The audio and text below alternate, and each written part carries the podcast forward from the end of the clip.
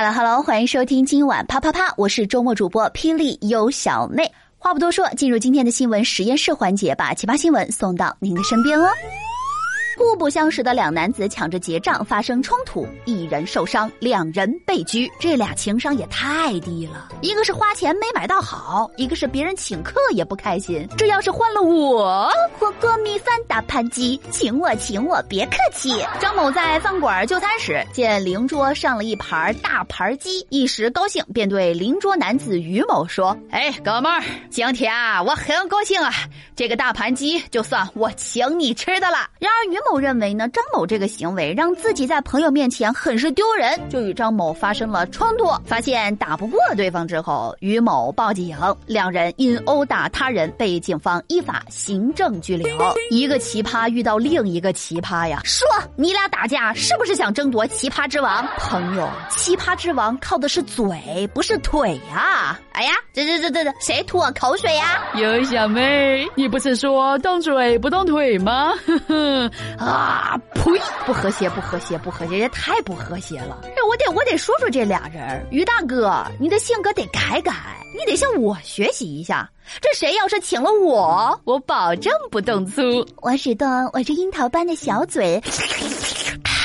吃到大破产，这叫闷声发大财。再来说张哥，张哥，你看你一番好意被人误解了吧？这证明啥？这证明你俩无缘呐。可我俩有缘呐，我就喜欢你这种朋友。如果每次我说要结账的时候，你就打我不准我结账，那该是多么鞭炮齐鸣的一件事儿啊！什么？我以后的饭你全包啦？说吧，你看上了我什么？什么？你要和我搞对象？张哥，人家小。妹还小，还不适合说这些呢。嗯嗯嗯嗯嗯。哎呦我的妈哎呀，都快奔四的人了，还在这装纯呢，真是受不了。不过呢，小妹确实对爱情呢有自己的一番理解。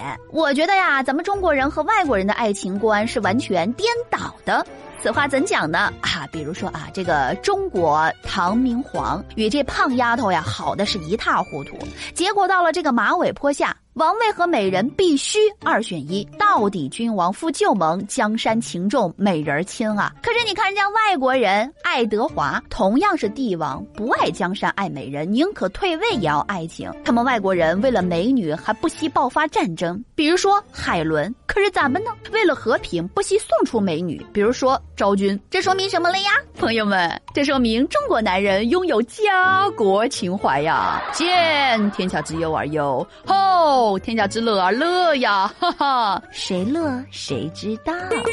学生点十四串掌中宝，而店家看成了一百二十一串，并为其烤制。事后呢，顾客不承认点单数量，并且拒绝买单。你吃的时候都干啥去了？多一百多串，难道你没感觉吗？我们又不知道那是掌中宝，你眼睛瞎呀？看不出来是掌中宝啊？再说了，你自己心里没点地数吗？尤小妹，你又不是没吃过烧烤，烧烤所有的肉烤出来都是一个色儿的。那倒也是。九月二十三号，上海五味大。大学生在学校附近的烧烤店消费，他们称呢点单时自己填了十四串掌中宝，结果呢被店家看成了一百二十一串，并且没有跟他们进行数量的核对。对此呢，店家表示顾客已经把食物都给吃了，在结账的时候才提出这个疑问。最后店家已经提供了一定的优惠，目前双方未就此事达成一致。我们来听听当事同学的说法。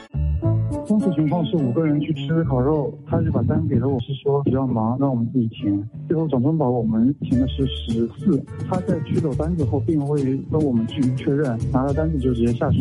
任何店家都是应该来对单的。接下来我们再来听听店家的说法。那你让他出手好了，我真的，我第一个给他上的就是掌中宝，你应该马上就说呀。你那个时候你跟我说对吧？我我哪怕退下来都不要紧。您都吃了，后面菜我也都上。的，最后买单的时候来给我说这个，在我们家点一百来串，蛮多的，我们一般都不会问的。我们来听听当事同学的说法。他上来报菜名就直接人走了，我哪知道他放的是什么？我们以为那那一楼是掌掌中宝下面盖的那些块肉，吃到后面发现感觉不太对，可能是掌中宝这么多，然后到后面他另外两三串上来之后，我们才去杀，是因为我们在喝酒，注意力没在这个事情上面。当时我们一开始只希望是一个正常的给一个优惠，但是问题到后来我们对账单的时候发现，他所谓给的优惠是从是高了价格之后再给这个优惠，所以我们现在负责就是差价。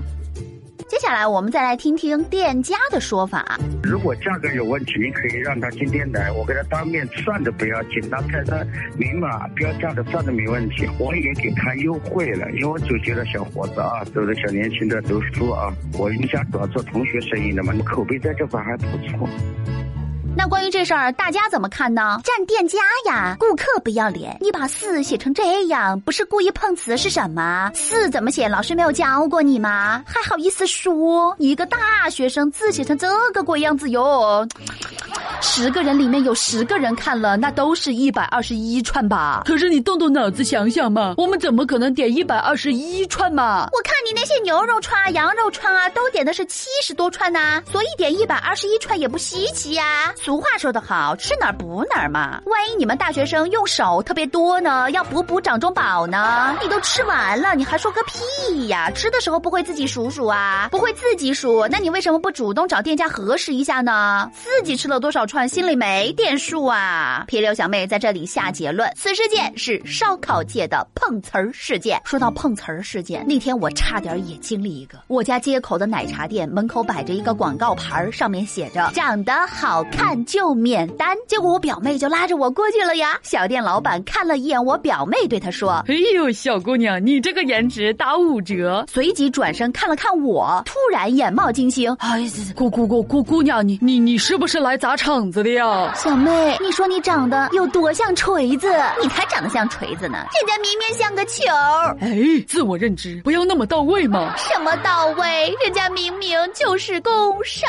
说到潇洒走一回，接下来的这个女孩子到底够不够潇洒呢？女子去影楼拍艺术照，竟被诱导拍成裸照，男友因此事分手。女孩越想越气，最后报了警。姑娘，摄影师扒你衣服啦？没有，那自愿拍的，就别在那里牌坊了呗。南宁的韦女士五月份啊，在南宁的醉唐风影楼花了一千一百元拍摄古风艺术照，可是没想到的是，在拍摄一套要露肩的服装时，竟在摄影师的诱导下，最后拍成了一组裸照。事后呢，陈女士叫来了男朋友，经过双方协商，影楼退还韦女士五百元钱，并将拍摄照片全部删除。但是男友呢，却因此事而跟韦女士分了手。最后呢，韦女士就此事选择了报警。影楼方表示，相关拍摄是征得韦女士同意之后才进行的，属对方自愿行为。现在影楼已规范了流程，采取相应措施。分吧，不分留着看视频呐！多大的人了，诱导你就拍？我觉得这个男朋友干的对，早分早好。这样没脑子的人，以后不知道还会干出什么事。嗯，难怪我初中同学、大学同学去学了摄影，这两年见他越来越瘦了。呵呵，原来学摄影还有这么多的福利呢！福利个屁呀！这摄影师也是有点问题的好吗？你给人家拍艺术照就拍艺术照嘛，你要求别人把内衣内裤脱掉，这对吗？这不对。当然，这女孩子也是没脑子，智商欠费。那可不一一定，有小妹骗子骗钱，又是你自己愿意给他的。哎，所以啊，这摄影师啊，洗脑功夫真是好，真应该转行搞传销去。骚操作和低智商加起来，不是故事就是新闻。接下来进入生活大爆炸环节，给无聊的生活发几条尬死人不偿命的朋友圈。话说这国庆节呀，明天就要到来了。我原来呢，以为很多小伙伴都计划用多彩的旅行经历在朋友圈里占个痛快，毕竟好不容易才等来了一个官方指定大长假，出去旅游才是对假期的基本尊重啊。然而小妹我却观察到一个现象，最近呢，愿意在假期出去玩的人似乎越来越少了。当问到身边的同事好友有啥出游计划的时候，他们竟然异口同声的表示啥都没有。那么问题来了，难得放个假，为什么越来越多的人却只想宅在家里呢？原因一，旅游前要准备的比一周的工作多得多，一场说走就走的旅行是不可能的，这辈子都不可可能来一场说走就走的旅行的，因为一场旅行就有那么多关考验拦在面前。Number one，寻找同伴让我实力孤单，除非是跟家人或者男女朋友出去旅游，否则出于安全考虑以及省钱需要，约个朋友结伴同游才是最靠谱的方案。但是想要选择一个合适的同伴，还真不是一件容易的事儿。都说和朋友一起旅行最考验友情，不合拍的朋友分分钟就散伙了。而所谓旅行中的合拍，就是指能够在旅行预算、住宿喜好、旅行理念上达成共识，并且彼此还要非常聊得来，否则你们的旅程将出现各种分歧和不快。这样一想，翻遍了朋友圈，也没有几个符合结伴出游条件的朋友。可以跟我一块去的，我不想跟他去；想跟他一起去的，又未必有时间跟我去。唉，最后只能委屈自己迁就他人了，真想紧紧的抱住善良的自己。Number two，制定计划让我无比抓狂。接下来一个纠结的终极问题出现了：旅游目的地定在哪儿好呢？要知道，假期一到，全国各大景点的画风都将统一成为人人人人人人人，想要避开这人潮汹涌的煎熬，就只能在目的地上下功夫了呀。选择去冷僻一点的冷门景点吧，交通又没没那么发达，往往浪费在路上的时间得有半个假期那么长。选择去国外感受异域风情吧，说不定当地早已被国内的大妈攻陷了。千辛万苦就为了找一个又好玩、人又少、又经济实惠又舒心的目的地，光要确定这一件事情就已经耗费掉半条命了。好不容易从繁杂的攻略里面筛出几个目的地，结果还要面对买票这一关，机票太贵买不起，高铁火车票也抢不到，天天刷票，别刷股市还绝望啊！再说谁有那些时间天天盯着呀？佛系选手抢票太难了，去旅游不就是为了获得一个喘息的机会？但万万没想到，还没到出行一步，人已经累死在计划阶段。Number three，拼假攻略让我步入绝望。假期还没来，各式各样的拼假攻略就已经刷爆朋友圈了。正所谓人有多大胆，假期演多长，请假两天，逍遥九天，请假六天，浪荡十六天。听上去是不是很心动？听上去是不是很完美？可是这些攻略只告诉我们怎么计算拼假，却没告诉我们怎么跟老板低价条啊！天知道，为了凑出这么个豪华加长版国庆套餐，要凭借怎样的决心才能与老板斗智斗勇？首先，请假理由要脱俗优雅且不易穿帮；其次，还要令老板相信休假的我不会耽误工作。周旋来周旋去，最后只能拜托同事代为帮忙。只是欠下的人情债和积压的工作，会让我们在假期里惴惴不安。所以，老板，你看到了吗？都怪我太热爱工作，才导致我度个假也不能安心。Number four，精打细算让我无处可浪。放荡不羁、爱自由的我们，自由行会更对胃口。那么一趟高质量的自由行也不能太穷游吧？于是掐指一算，吃点特色小吃要花钱，看点特色景点要花钱，住点特色旅馆要花钱，坐点特色交通工具要花钱，买点特色手工饰品要花钱。哎呦我的妈呀，那岂不是无时无刻都要花钱吗？是的，旅游处处都是坑。面对种类繁多的预算清单，真是越发觉得自己的收入增速跟不上自己日益增长的对美好生活的各种需要。本来万事俱备，只欠最后拍板了。然而空荡荡的钱包让我瞬间不想出门，因为穷。好吧，那既然命中注定假期不宜出门，只好摆好姿势宅在家里吃香喝辣，看你们在朋友圈装逼最舒服。不过呢，其实还有另外一种计划，对于离家千里的年轻人来说，一年到头与家人团聚的时光屈指可数。小长假出去玩固然开心，但比起一个人独自潇洒，回家陪爸妈才是首选呐。人越长大越觉得家才是最温暖的港湾，即便回家没几天，就会变成爸妈眼中的白痴，被各种念叨来念叨去，但是都没有关系。假期就是要跟家人团聚，平日多少问候都不如实实在在宅在家里陪爸妈散散步、不聊聊家常，消费降级，心情升级，不也挺好的吗？祝各位十一国庆节快乐吧！好的，喜欢我就去关注我的个人专辑吧，《霹雳小妹说》在喜马拉雅听谁说，当然听霹雳小妹说啦。喜欢我就 pick me 为我转发打 call 吧。明天就是祖国母亲的生日了，最后首歌曲送上汪峰的《对我的祖国母亲表白》，么么哒，拜拜喽。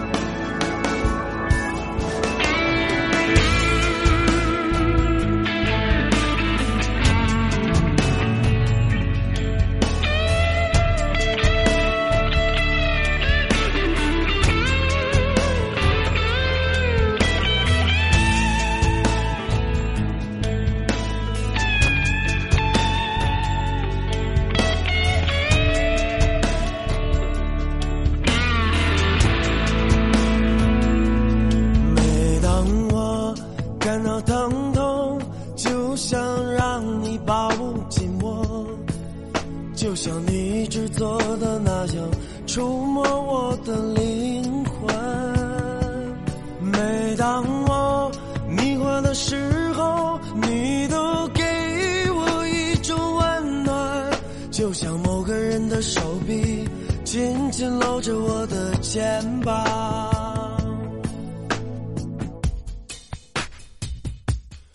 有时我会孤独无助，就像山坡上滚落的石子。但是只要想起你的名字，我总会重拾信心。有时我。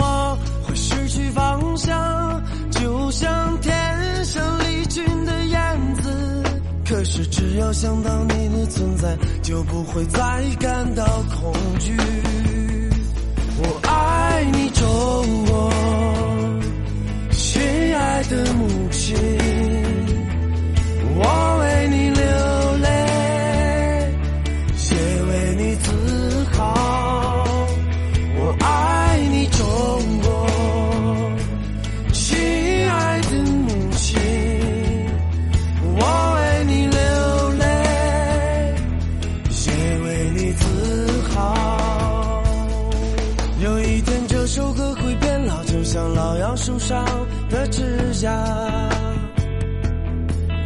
可我还会一遍遍歌唱，它如同我的生命。有些人会慢慢消失，有些情感会渐渐破碎，可你却总在我心中，就像无与伦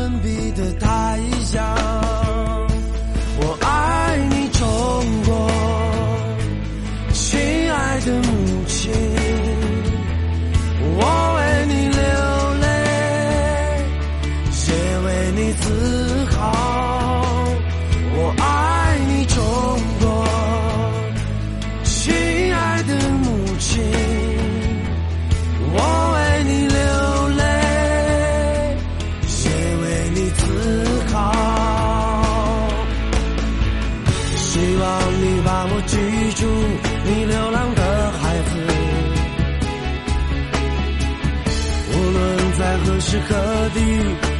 都想念着你。